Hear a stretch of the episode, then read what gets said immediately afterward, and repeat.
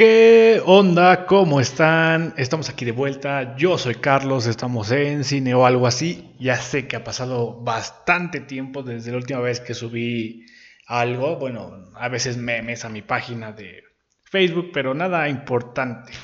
Y ha pasado muchas cosas en estos últimos meses que no he subido nada, entre las que, por ejemplo, aquí en Puebla, yo soy de Puebla, regresamos a semáforo rojo, el hecho de que posiblemente no haga mi servicio social otra vez, y eso significa que se está retrasando cada vez más mi titulación por fin de la carrera, el que no sirva mi computadora al 100, el que haya perdido mi tripié orgánico hecho en casa con materiales reciclables, y la incertidumbre de saber si seré estafado o no junto con otros compañeros. No lo sé, ha dificultado un poco el hecho de que yo haga contenido. Ah, me siento como todo un influencer. En fin, estamos aquí de vuelta y vamos a hablar de un tema que yo creo, o sea, es el primer podcast en el que voy a decir esto. Creo que todos deben escucharlo. No lo digo por mi voz, mi voz no es mi fuerte, lo digo por el contenido. Y usaré una analogía que creo que es muy interesante, también va muy ad hoc con lo que hablo en el podcast.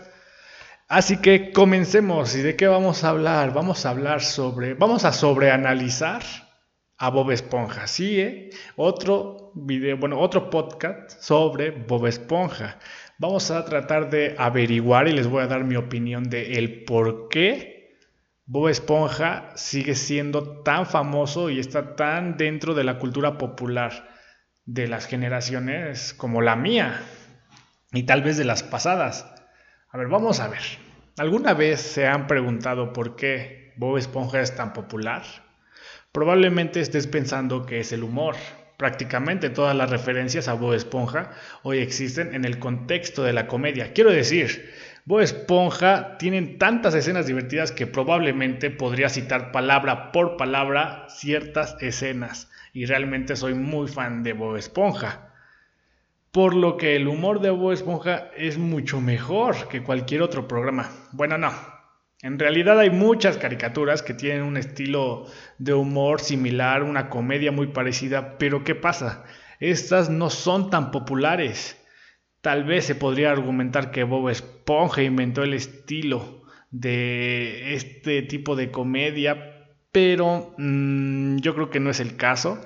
Los dibujos animados que salieron en el mismo año o posteriormente son muy pocos, son muy contados y tampoco tienen la popularidad que ahorita Bob Esponja tiene. Claramente uno de los que podemos rescatar es Padre de Familia y, y Los Simpson. Pero entonces, por eso yo digo que Bob Esponja es una gran comedia, pero no es la razón por la que Bob Esponja siga teniendo tanta presencia, a pesar de ya muchos, muchos, más de 10 años de estar al aire en transmisión. Entonces, ¿qué es lo que hace que Bob Esponja sea tan memorable? Lo que hace que Bob Esponja haga clic en nosotros. Bien, para descubrirlo, obviamente, decidí ver algunos episodios antiguos que si bien no pude entender cuál era la razón por la que estos episodios son tan buenos, hasta que vi una escena de este episodio. Y de repente todo tenía sentido. Pero antes de entrar a lo que descubrí, permítanme comenzar con una pregunta simple. ¿Quién es el personaje más importante de Bob Esponja? Ahora probablemente los que están escuchando esto están pensando que soy un cabeza de percebe, ya que el personaje cuyo nombre es el título del programa es el más importante. Y sí, obviamente Bob Esponja es la cara de Bob Esponja. Pero ¿es realmente el personaje más importante? Seguro que es un protagonista energético y optimista, pero una decena de personajes de ese tipo hay en muchas series animadas que igual salieron en el 2000. Tenemos, no sé, Jimmy Neutron o cosas por el estilo. Por sí y que por sí solos no fue suficientemente buenos para llevar el programa como un espectáculo tan grande y trascender la popularidad que ahorita goza Bob Esponja. Así que, ¿quién es quién es ese personaje. Muchos pueden pensar que es Patricio y sus zetas hilarantemente idiotas y momentos en los que establece la M de mini para muchos cuando debería establecerse que es W para grande. Pero una vez más, el ingenioso personaje de mi mejor amigo ha aparecido en un montón de otros dibujos animados antes y después de Bob Esponja, por lo que Patricio no es nada especial. Tal vez estás pensando en Don Cangrejo, que es el personaje más importante, puede ser, y cómo la codicia despiadada que pellizca un centavo es un comentario brillante sobre cómo las corporaciones masivas están asfixiando a la sociedad moderna. Pero, para ser justos, debes de tener un coeficiente demasiado alto como para poder comprender los profundos temas anticapitalistas de Bob Esponja, pantalones cuadrados. Es broma. Obviamente Don Cangrejo no es el personaje que le da al programa el atractivo más amplio. No, no, no, no. El personaje más importante de Bob Esponja no es Don Cangrejo, no es Patricio, ni siquiera es Bob Esponja. Escuchen bien esto. El personaje que por sí solo hace que Bob Esponja funcione son los tentáculos de Calamardo Tentáculos. Y puede que no sea obvio, pero cuando vi esta escena muy simple del episodio Muriendo por Pasteles, todas las piezas de rompecabezas se juntaron de repente. El clip básico, corto y sin diálogos representa precisamente por qué Bob Esponja es un programa tan popular. Cuando vi esta escena cuando era niño, era Bob Esponja, pero cuando vi esta escena hoy, soy Calamardo. Ves a los niños que crecieron viendo Bob Esponja. Actúa como un vínculo, una conexión, una distorsión del tiempo entre su yo del pasado y su yo del presente. Cuando éramos niños, todos actuábamos como Bob Esponja. Éramos alegres, ingenuos, entusiastas, optimistas, todo lo que hacíamos parecía una nueva aventura, divertida. Y luego, en algún momento del camino, casi todo el mundo, no quiero generalizar, pero es verdad, se convierte en calamardo, blando, cínico, pesimista, atrapado en la monotonía e interminable rutina de la vida adulta. Bob Esponja y Calamardo representan una dicotomía equilibrada entre la inocencia de la infancia y el cinismo de la edad adulta. Piensa en la vida de Calamardo en el programa. Seguramente es horrible, ¿no? Tiene un trabajo con salario mínimo como cajero. Intenta encontrar la felicidad y su única verdadera pasión por el arte y la música, manteniendo en él una pizca de esperanza de que algún día pueda dejar su trabajo en el crustáceo cascarudo para convertirse en un artista comercialmente exitoso. Pero claramente su falta de talento solo puede producir obras que son mediocres en el mejor de los casos. La sociedad rechaza sus esfuerzos. Le han dicho una y otra vez que sus proyectos apasionantes no sirven de nada, dejándolo condenado a trabajar duro en una carrera sin salida en el servicio de comida rápida. Bastante deprimente, ¿no? Él cree que es mejor que todos los demás, pero está atrapado en la misma rutina que el resto de los tontos. Ha abandonado su sueño, sabe que no es lo suficientemente bueno, la vida lo ha derrotado, dejándolo en un amargo desprecio por cómo la sociedad le ha tratado injustamente. Ahora dime, ¿no crees que esa es la descripción que representa a casi todos los adultos jóvenes de esta generación?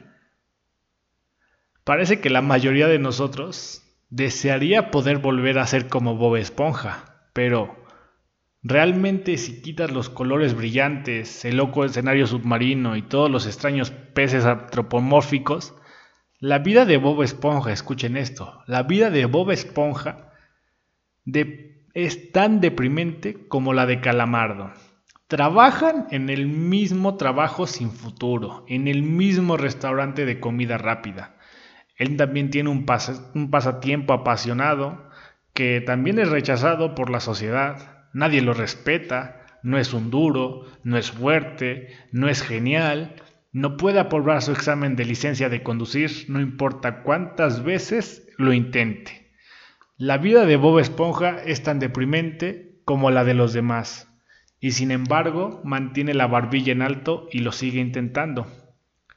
Bob Esponja es el anti-Calamardo y Calamardo es el anti-Bob Esponja. Y su conflicto es el choque temático esencial no solo del programa, sino también de la vida de la audiencia que ve el programa. Los mejores y los más memorables episodios de Bob Esponja de todos los tiempos son aquellos para mí en los que Bob Esponja está y Calamardo están involucrados en una misma aventura. Veamos por ejemplo la caja idiota, donde Bob Esponja es capaz de obtener más entretenimiento de una caja de cartón que Calamardo con su televisión que acaba de comprar.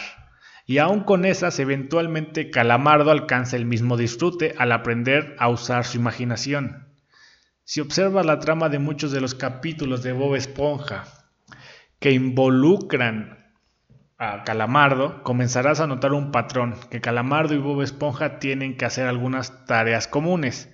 El cinismo de Calamardo choca con el entusiasmo de Bob Esponja, hasta que finalmente el optimismo infantil de Bob Esponja gana y Calamardo experimenta un raro, pero muy genuino momento de felicidad solo para que su miseria se vuelva a reiniciar rápidamente en el siguiente episodio. Pero ¿qué pasa cuando sucede lo contrario? Cuando Bob Esponja experimenta un momento de tristeza. ¿Qué sucede en uno de los episodios más clásicos y populares de todos los tiempos? Pizza a domicilio. Comienza con un típico Bob Esponja y Calamardo, con el espíritu optimista de Bob superando las adversidades y arrastrando a Calamardo a lo largo de la ruta de entrega que es casi maratónica. Durante todo el viaje, Calamardo quiere dejarlo, duda de Bob Esponja una y otra vez e incluso intenta sabotear la entrega en un momento y sin embargo, a pesar de todo lo anticuado de Bob Esponja y sus técnicas de supervivencia, logra llevarlos milagrosamente a su destino. Y luego, después de todo este esfuerzo, este ser repugnante le cerró la puerta en la cara a Bob Esponja. Esta maldita cabeza de Percebe es el villano más despreciable en la historia de los personajes de ficción. Un personaje tan odiado que nunca lo trajeron de nuevo. A este tipo debería servir como un recordatorio permanente de que nunca debes actuar de esta manera con nadie que trabaje en el servicio de alimentos. Sus vidas ya son lo suficientemente malas, pero de todos modos este cabeza de Percebe le da a Bob Esponja una dosis de realidad tan brutal que rompe por completo con su ingenua burbuja optimista. Y tenemos un momento raro en el que Bob Esponja está realmente abatido, y esto provoca una de, las escenas más memorables en toda la serie, y es que cuando Calamardo deja a un lado su cinismo y va a defender a su amigo, es un momento verdaderamente gratificante y conmovedor. Realmente te hace preguntarte sobre la verdadera profundidad del personaje de Calamardo, una vez más, si realmente prestas atención a alguno de estos episodios, comenzarás a notar que Calamardo a menudo aprende una lección o cambia su actitud. En muchos casos, Calamardo es tan protagonista como Bob Esponja. Y esta idea se hace realidad en el capítulo de la banda de tontos, un episodio que para muchos fanáticos lo consideran como el episodio más grande de Bob Esponja.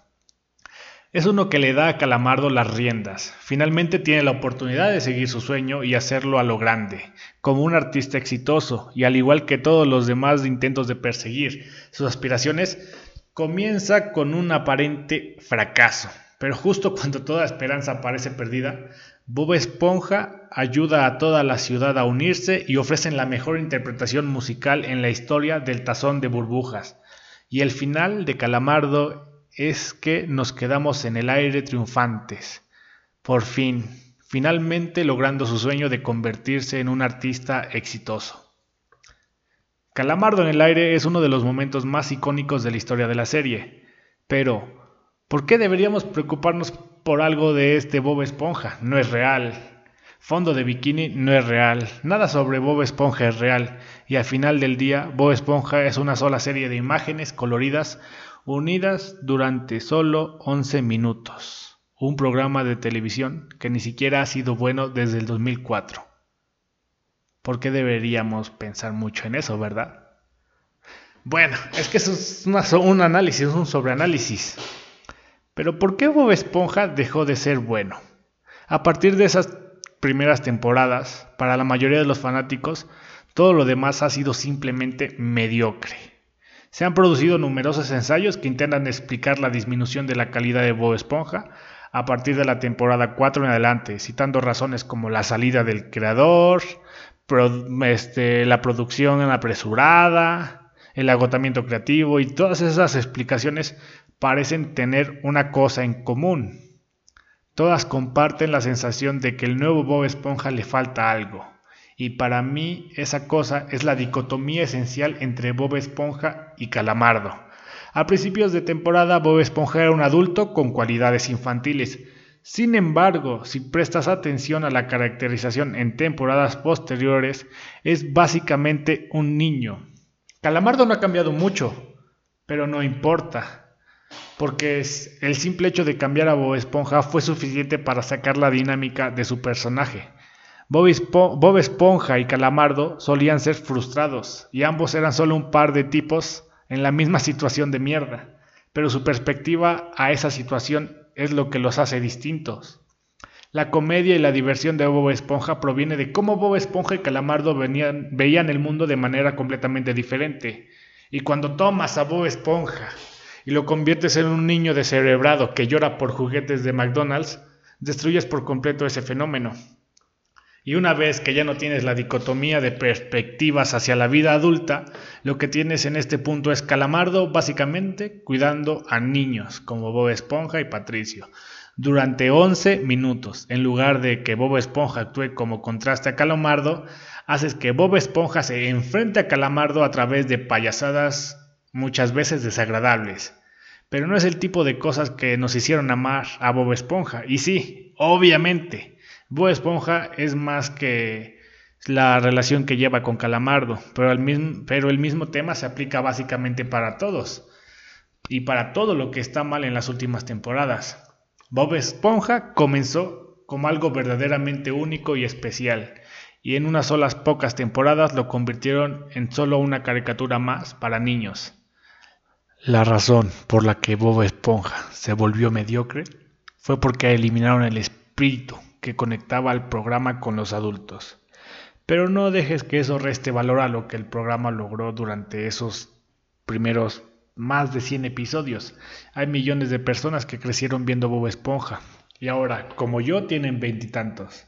Personas que probablemente dejaron de ver dibujos animados hace más de una década, pero aún se divierten con muchas referencias de Bob Esponja que se pueden ver en Facebook, en Twitter, Instagram, TikTok. Bob Esponja logró definir a toda una generación.